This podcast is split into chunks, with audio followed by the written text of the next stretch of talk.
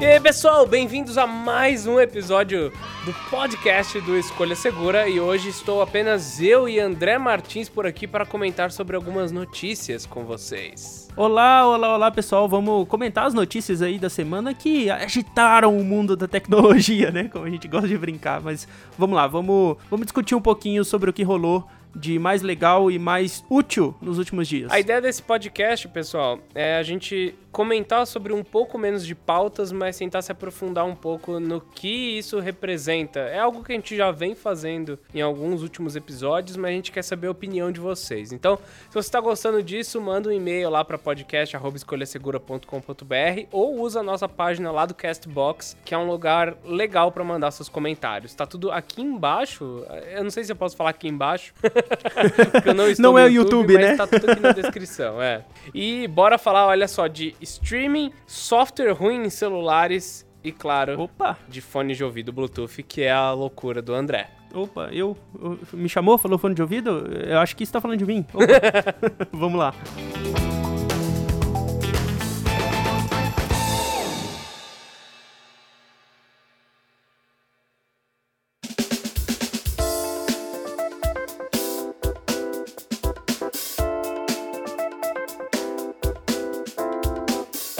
Primeira notícia, André, que eu encontrei de interessante nessa semana e que a gente até começou a discutir um pouco mais sobre é o fato de que saiu um report sobre música, sobre streaming, etc. E nós tivemos algumas mudanças legais de um ano para o outro. Então, assim, teve um Isso. crescimento muito grande é, do streaming como parte dos ganhos com música no mundo. Cara, é tão interessante esse reporte porque, assim, a gente tá falando do mercado americano, né? Mas o mercado americano dita muito do que acontece no mundo todo. É, apesar da bolha, né? a gente pode meio que tomar isso como padrão pro resto do mundo. E é tão legal esses números que a gente vê, claro, a disparidade, tipo, quase 80% do faturamento de música é de streaming, mas ainda é interessante ver que, por exemplo, downloads é, digitais, né? Aquele cara que chega lá e compra aquela faixa representa menos do lucro do que as vendas físicas. E aí, venda física, a gente tá falando de CD, de vinil. Inclusive, você tem uma máquina de vinil para poder tocar vinil, né, Bruno? Em casa, é super da hora isso.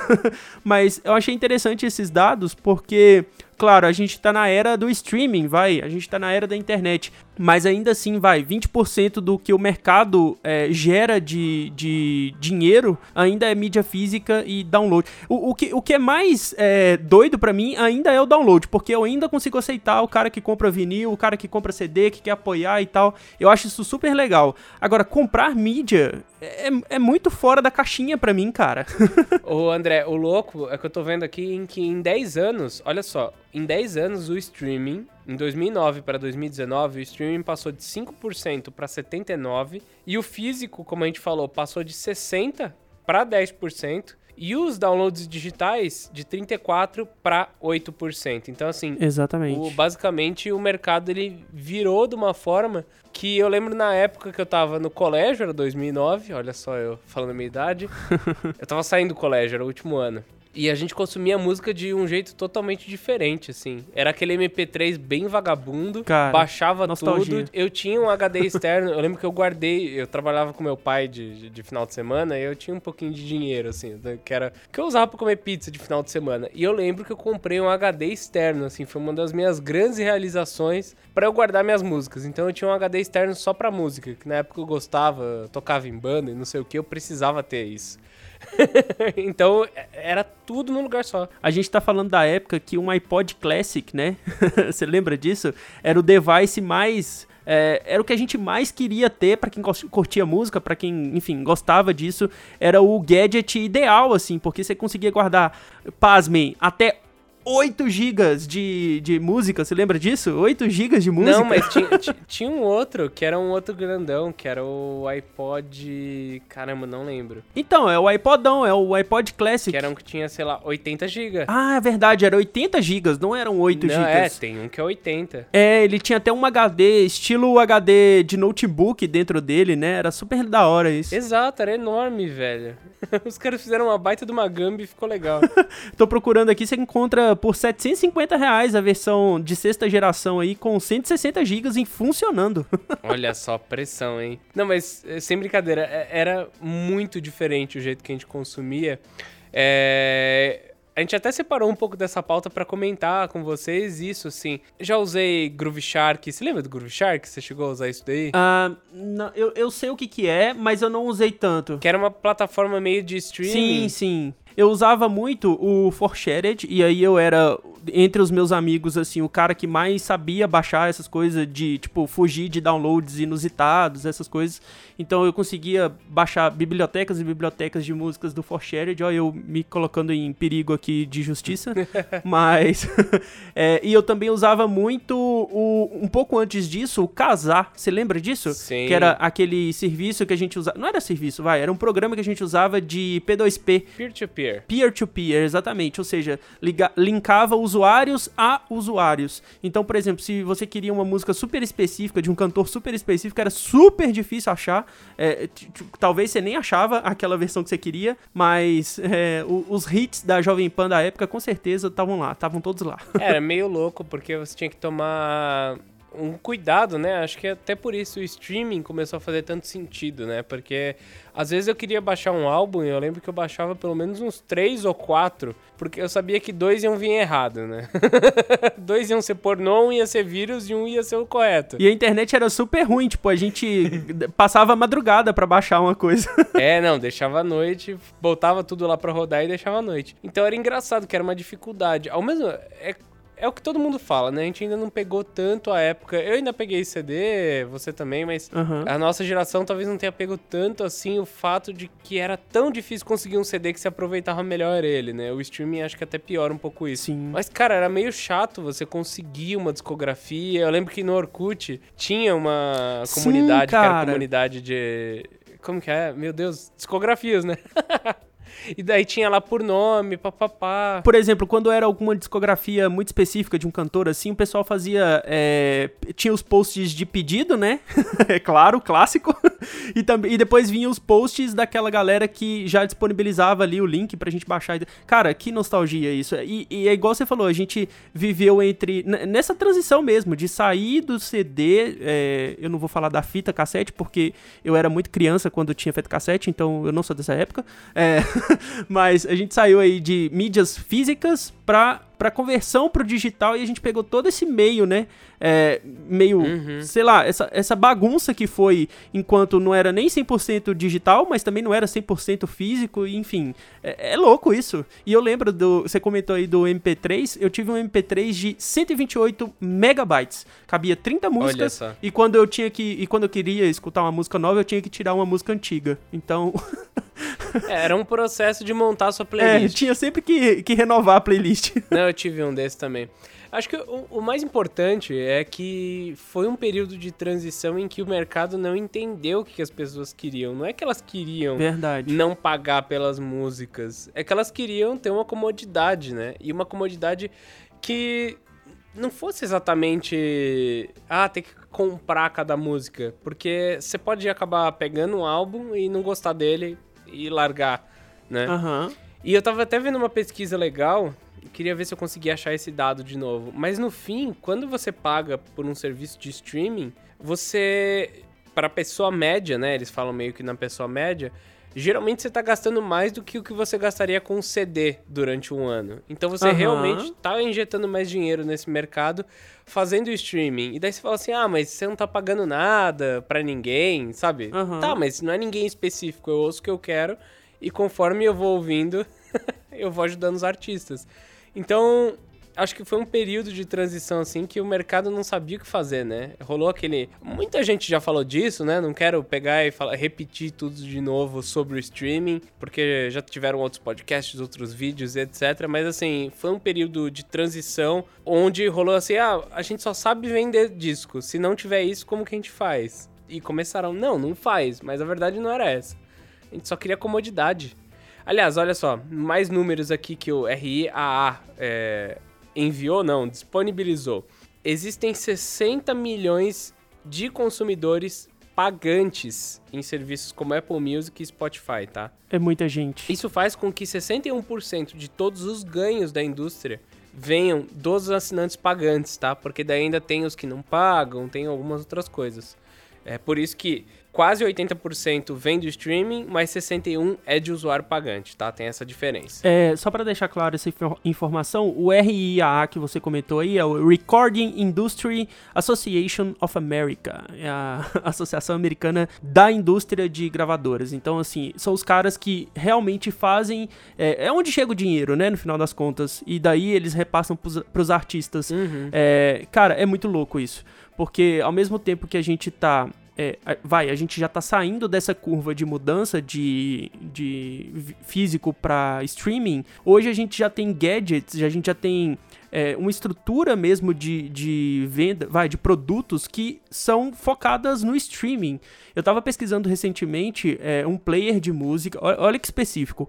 Eu quero um player de música uhum. que não seja o meu celular, obviamente, mas que seja leve o suficiente, potente o suficiente para conseguir levar para academia e só aquilo ali. Então o que, que eu achei? Eu achei um device que chama Mighty, Mighty Vibe é um player de música de coisas do Spotify. Você não consegue ligar ele no computador e passar música, uhum. mas quando ele está associado à sua conta do Spotify, você consegue baixar ali as playlists que você monta ou as playlists que estão disponibilizadas. Então, assim, é um negócio super específico.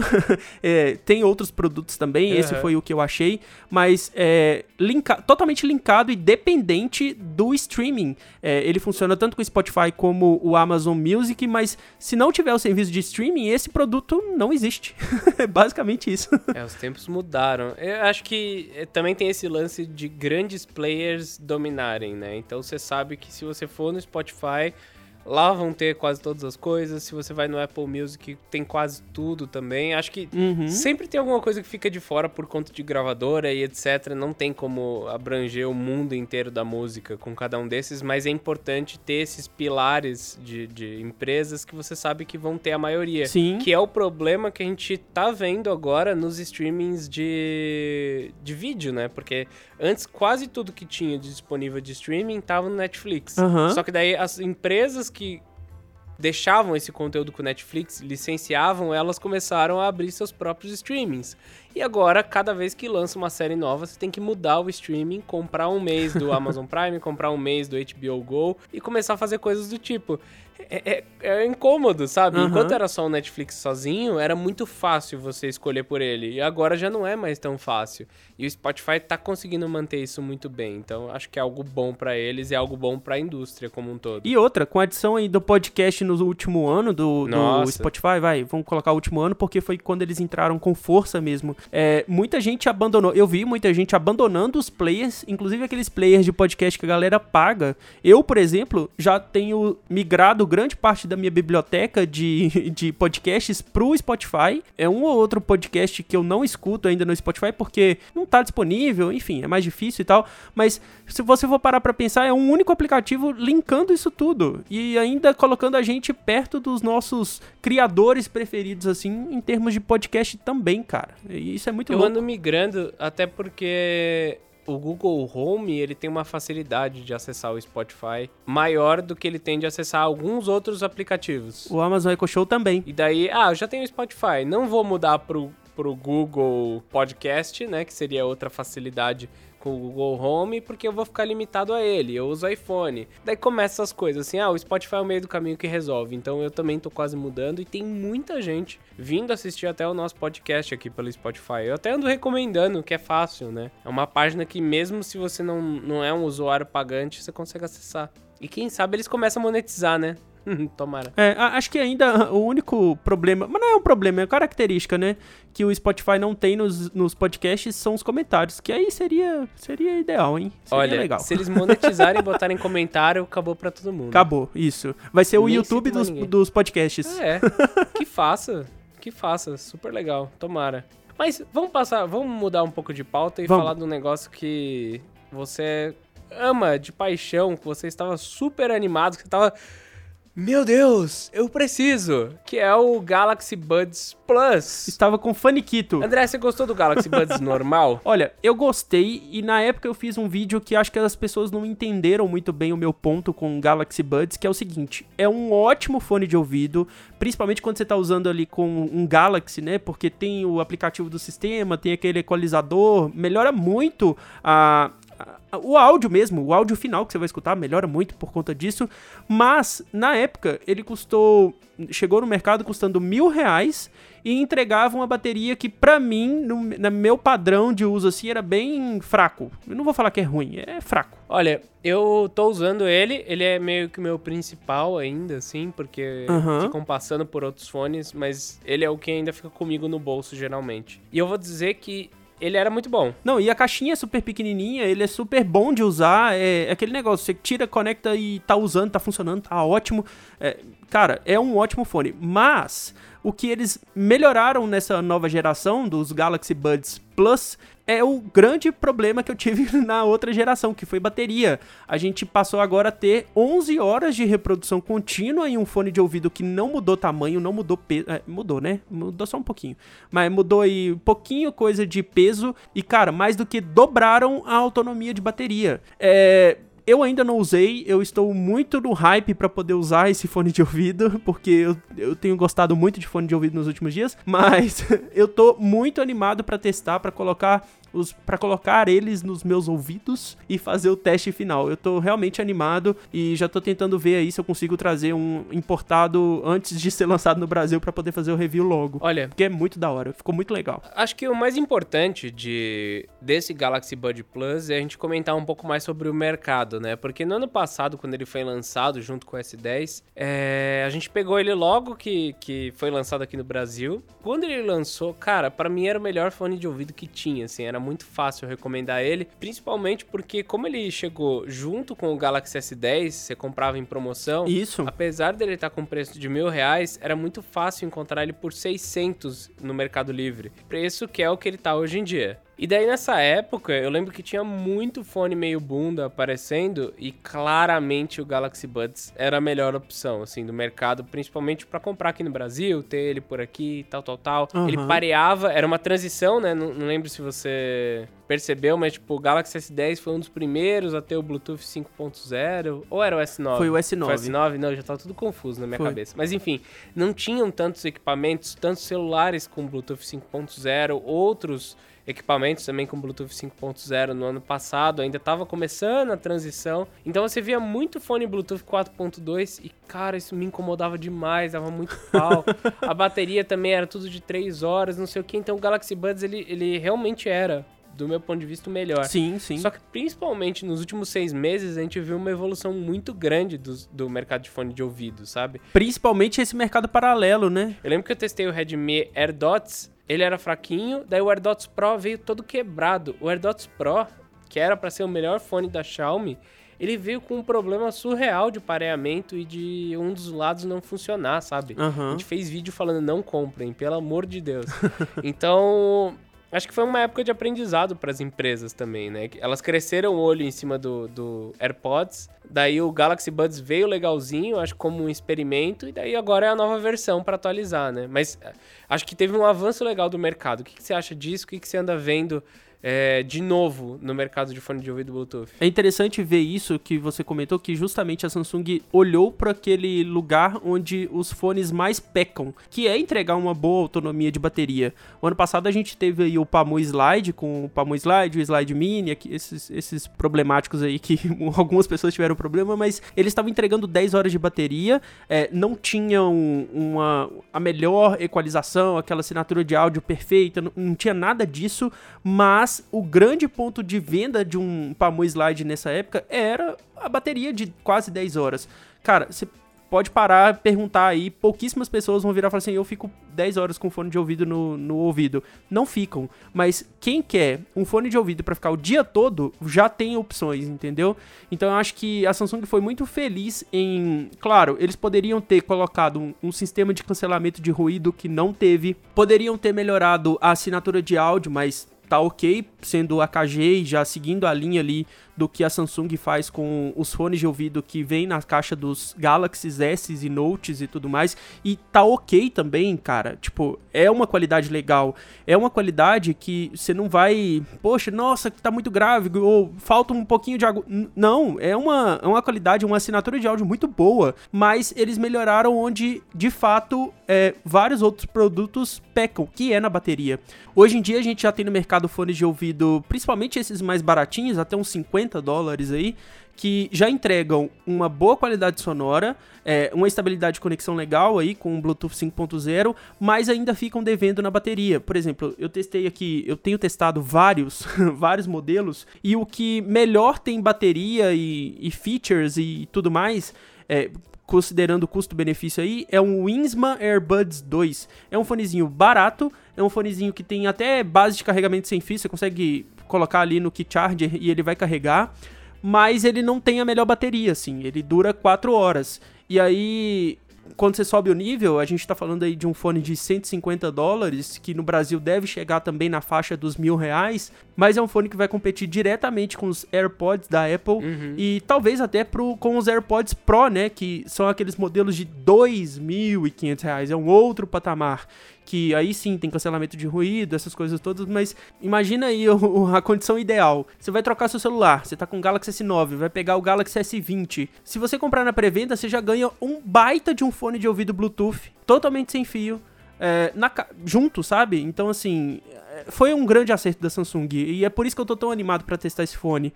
Porque eles conseguiram ainda, é, sem, sem mudar muitas coisas, melhorar o que era o que a gente queria que melhorasse, sabe? Acho que eu fui um pouco confuso nessa minha explicação, mas ficou claro que eu tô hypado, né? Olha, sendo bem sincero, eu acho que tem alguns pontos assim, ó.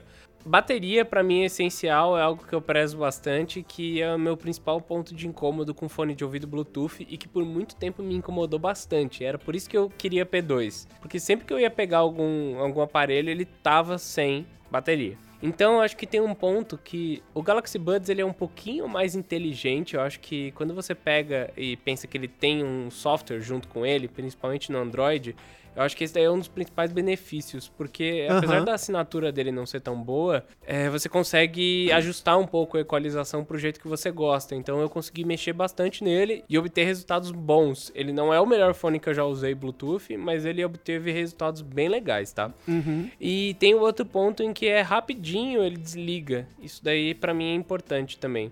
Se você para de usar ele ou alguma coisa do tipo, ele não é tão assim, ah, deixa descarregar. Aham. É só quando eu realmente esqueço de. de da caixinha.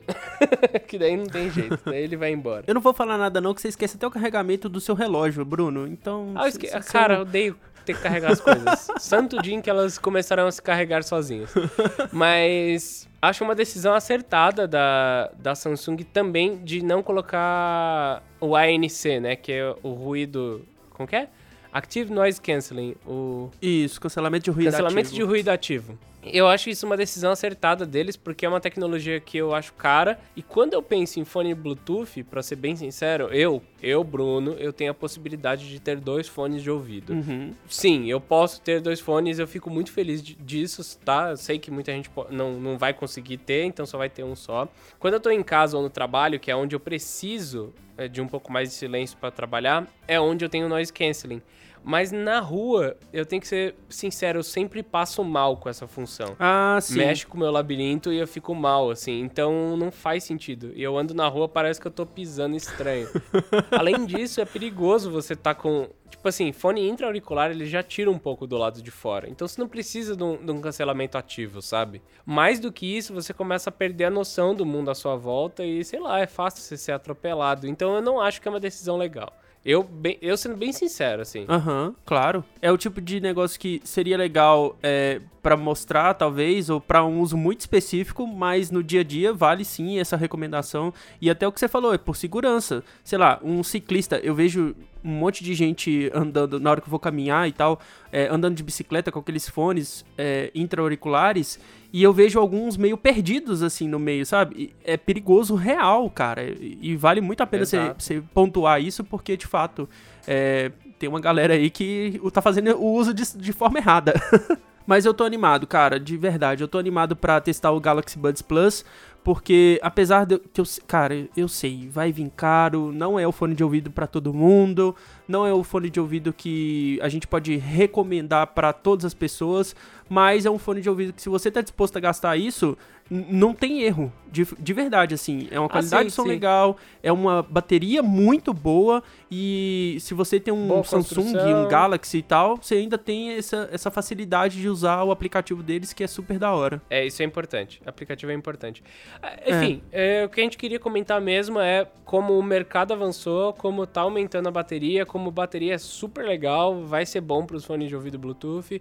E talvez fosse até legal que a Samsung trouxesse uma versãozinha, sei lá, mais simples. Será que o primeiro Galaxy Buds Nossa. vai baixar de preço e virar a versão mais barata de fone Bluetooth? Seria interessante, cara. Seria interessante. Até talvez um Buds Lite, sei lá, alguma coisa assim com menos bateria. Não sei. Exato. Seria interessante, de verdade. Porque aí seriam duas categorias brigando de fato de frente com as duas categorias da Apple, né? Uhum. É, o AirPods e os AirPods Pro. Seria legal, seria legal. Exato.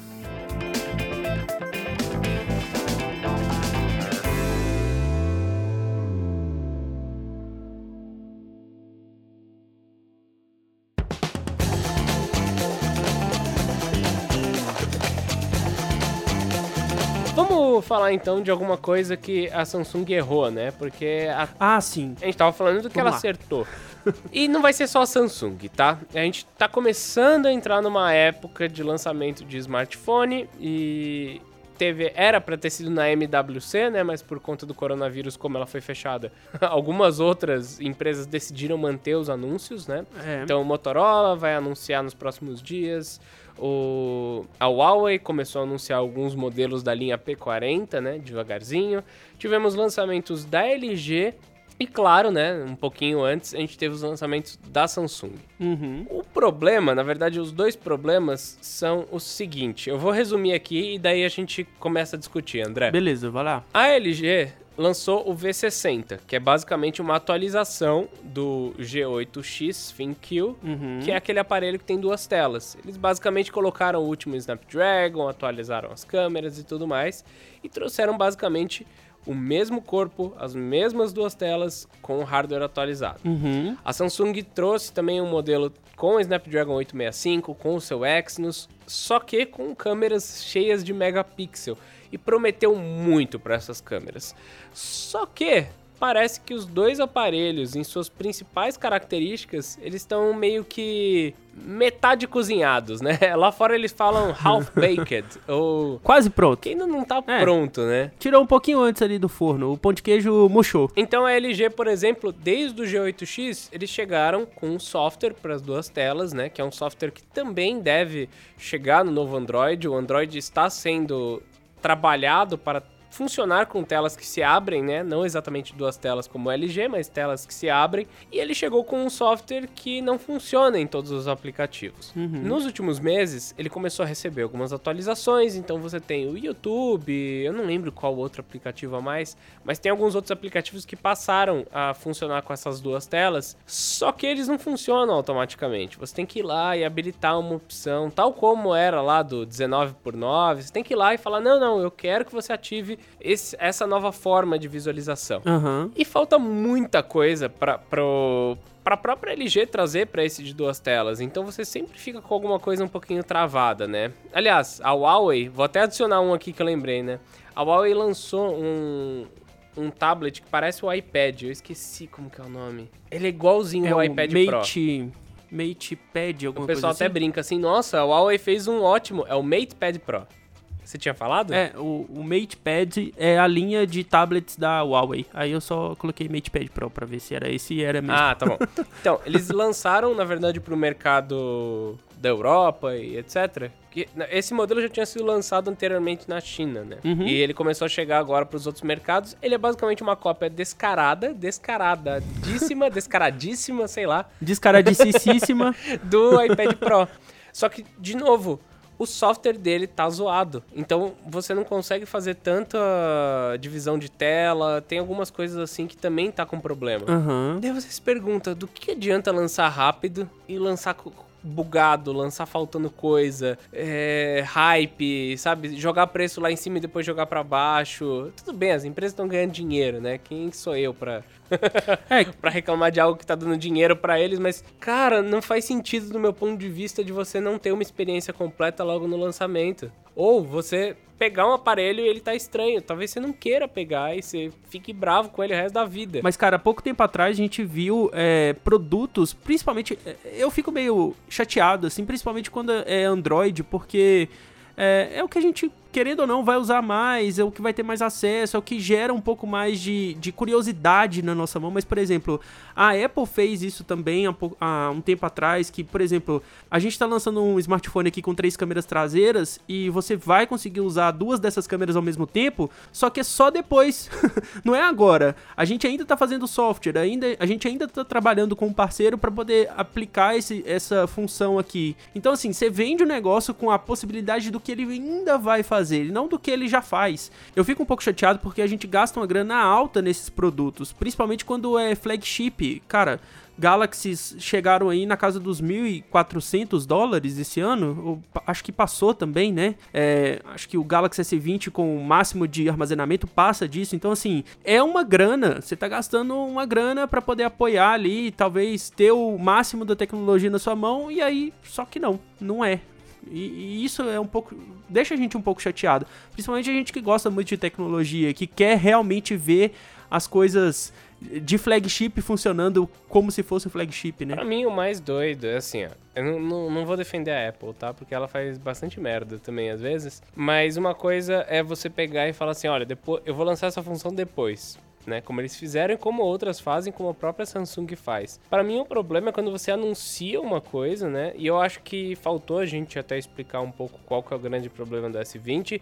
Mas para mim o problema é quando você promete uma coisa e você entrega ela mal feita. Então é mais fácil você nem entregar e entregar depois, como é o caso, vai, dessa função aí. É mais fácil você entregar um negócio funcionando alguns meses depois do que entregar ele mal feito e arrumar alguns meses. Porque senão o pessoal vai reclamar. Aliás, deixa eu explicar, né? O Galaxy S20 Ultra, ele tem muitos megapixels, muitas câmeras com muitas coisas na sua traseira, né? Então a câmera principal é de 108 megapixels, uma que dá um pouco de zoom de 48, mais outra ultra-wide de 12 megapixels e uma de profundidade de 0.3. Além disso, a frontal tem mais 40 megapixels. Uhum. Eles anunciam também que você vai ter a capacidade de gravar em 8K com esse novo processador. E o grande problema que tanto esse modelo quanto o Mi Note 10 teve, que também é o mesmo sensor, é que ele está tendo dificuldade em focar e com realmente o foco nas suas bordas. Então as bordas das fotos estão ficando um pouco desfocadas. Uhum. E é engraçado, você vai lá tirar uma foto e às vezes ele não foca. Tipo, ele entende errado ou ele demora. Uhum. É um negócio que já tinha sido resolvido há muito tempo e eles estão tendo esse problema. O mesmo vale para o modo 8K, que fica super atrasado, meio lagado, meio estranho e processamento de imagem. Eu tava vendo alguns reviews, o Note 10 Plus tá tendo resultados melhores em baixa luz e ou naquele modo noturno uhum. do que o próprio S20 Ultra, que é, sei lá, duas vezes mais caro agora. Uh, modo que retrato deveria ser também, duas vezes melhor também. O modo retrato, eles estão deixando a pessoa super, super borrada, assim.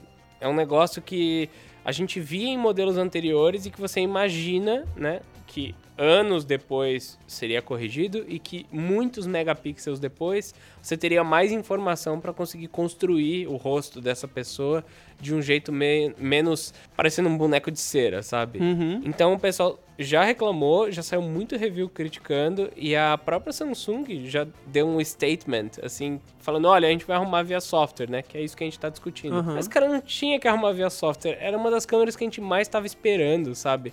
Eles têm muito mais dinheiro.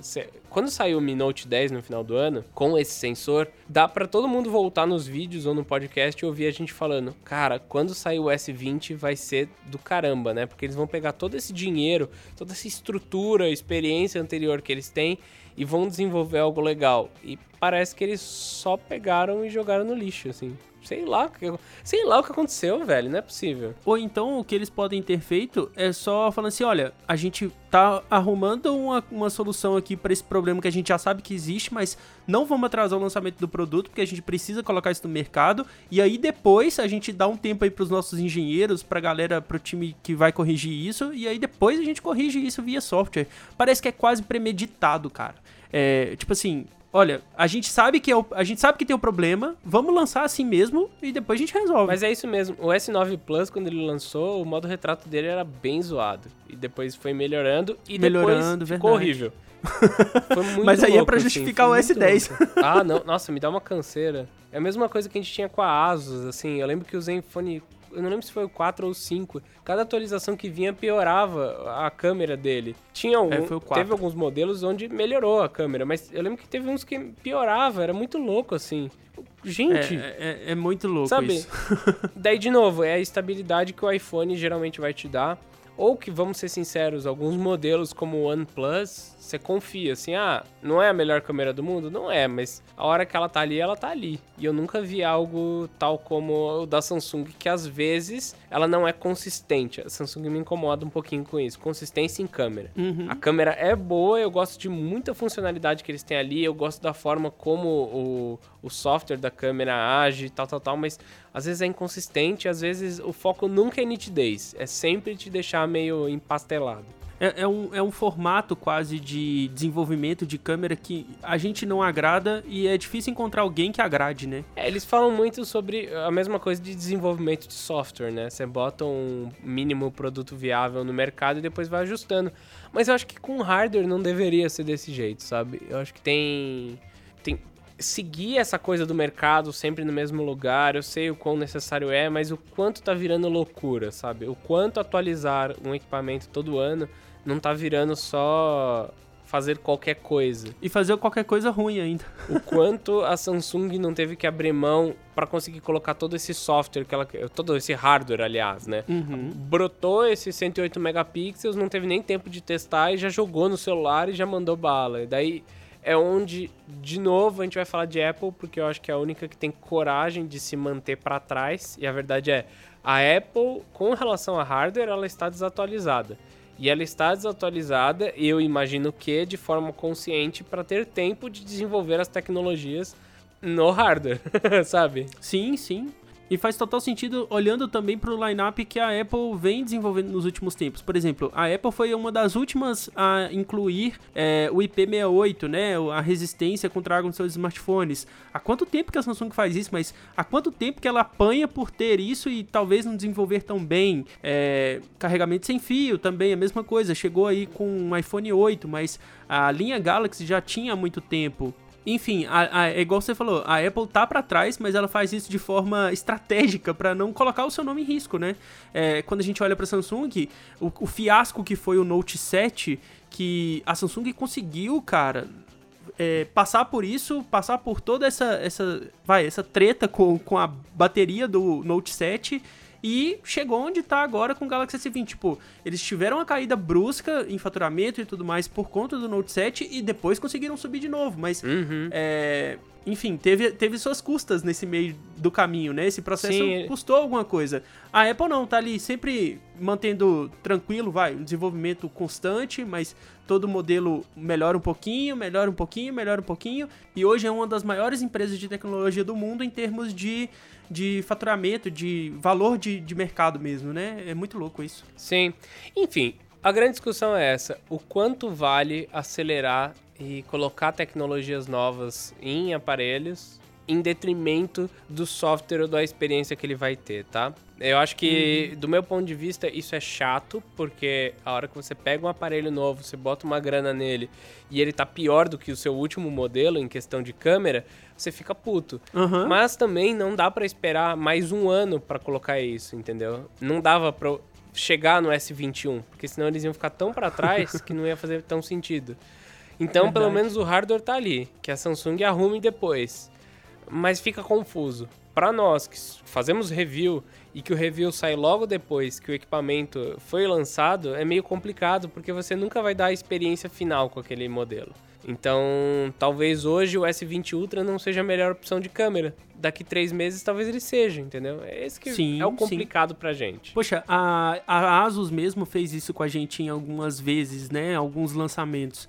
Eles lançam um produto, colocam na nossa mão, a gente faz todos os testes e aí depois, é como você falou, depois chega uma atualização que melhora o que a gente tinha colocado como problema ou piora o que a gente tinha colocado como coisa legal. Uhum. Enfim, é o ritmo da tecnologia e a gente acaba se acostumando com isso, mesmo que não, mesmo que, que errado. Eu acho que isso não deveria acontecer, mas a gente acaba acostumando com isso. Exato. E com isso a gente encerra o nosso bate-papo em cima de notícias da semana, né, dos 15 dias. Espero que vocês tenham gostado de falar sobre streaming, de falar sobre software que chega meio cagado, posso falar cagado? No podcast pode, né? e sobre o mercado de fones de ouvido Bluetooth. Bom, espero que vocês tenham gostado do nosso papo aqui, um pouco mais rápido, um pouco mais descontraído, para comentar o que rolou nos últimos dias aí no mercado da tecnologia. E eu vou fazer o um convite aqui, igual a gente sempre faz. Gostou? Tem alguma sugestão? Tem alguma crítica? Tem alguma opinião? Deixa pra gente lá no Cashbox ou manda também lá no podcast escolhasegura.com.br, que a gente está sempre lendo os e-mails, está sempre procurando saber e acompanhar um pouco do feedback de vocês, porque, cara, é muito legal, é muito da hora de verdade a gente ter esse retorno de vocês. Então, fica o convite aí para mandar, para mandar críticas, sugestões e tudo mais pra gente nas outras plataformas que permitem que permitem comentário, né? o André também queria dar algumas dicas da semana antes da gente acabar. Fala aí, André. Exatamente. Então, você tava, você não estava participando de alguns podcasts que eu gravei junto com o Matheus e o Rafael alguns dias atrás e eu meio que vou tentar estipular aqui uma, uma sequência de indicações pra gente dar no final do nosso podcast. É, então é o seguinte, você pode indicar qualquer coisa, qualquer coisa, você é novato nisso aqui, então, sei lá, uma série legal, um vídeo, um canal, fica à vontade quanto a isso. E a premissa é que seja coisa que você gostou pra caramba nos últimos dias. Eu vou começar com uma indicação que é faça check-up. Faça check-up com seu médico, procure aí um médico e vai fazer um hemograma completo, vai fazer os exames, todos os exames que você precisa fazer. Geralmente eu faço isso no final do ano, é, mas fica a minha indicação aí pra vocês. Façam um check-up porque isso pode ser revelador na sua vida. Não, não fique com essa de é, homem que nunca fica doente, que a gente fica doente sim. então a minha dica de hoje é faça check-up. o que foi revelado para você, André? Ah, eu tô com os problemas de saúde aí, mas o mais legal é que eu tô mais empolgado em fazer academia, e então eu comecei a perder peso, é, o que é muito bom. É, eu, eu peso mais de 120 quilos, então isso é sempre importante. mas mais importante do que isso, a minha saúde tá, tá precisando de cuidados. Boa, eu preciso fazer mesmo. mesmo. ah, minha dica Nesse exato momento onde eu estou falando, eu ainda não consegui assistir, mas eu vou chegar em casa e assistir. E provavelmente vai ser bom. Se não for bom, fazer o quê? Mas. Na semana que vem você fala que não é uma dica. é. Mas assistam pelo menos a primeira temporada de Altered Carbon, um cyberpunk legal pra caramba. Eu adoro cyberpunk. Sim. Ah, vou, vou dar duas, vai. Posso dar duas? Pode, pode. É. Ah, não, vou deixar pro outro, vai. Não, não, vou deixar Cara, pro outro. Deixar pro é outro. É Mais fácil mesmo. que daí sobra coisa. Mas assistam Altered Carbon. Muito bom. Muito, muito bom. É muito bom. A, a, a, segunda temporada custou a sair, mas já tem aí a primeira e segunda, então veja, porque é super da hora mesmo. Eu, eu recomendo Exato. a recomendação do Bruno. Então é isso. temos um podcast feito, temos um podcast completaço, cheio de notícia. Isso Espero aí. que vocês tenham gostado. Espero vocês no próximo. Um grande abraço, pessoal. Até mais. Tchau, tchau. Tchau.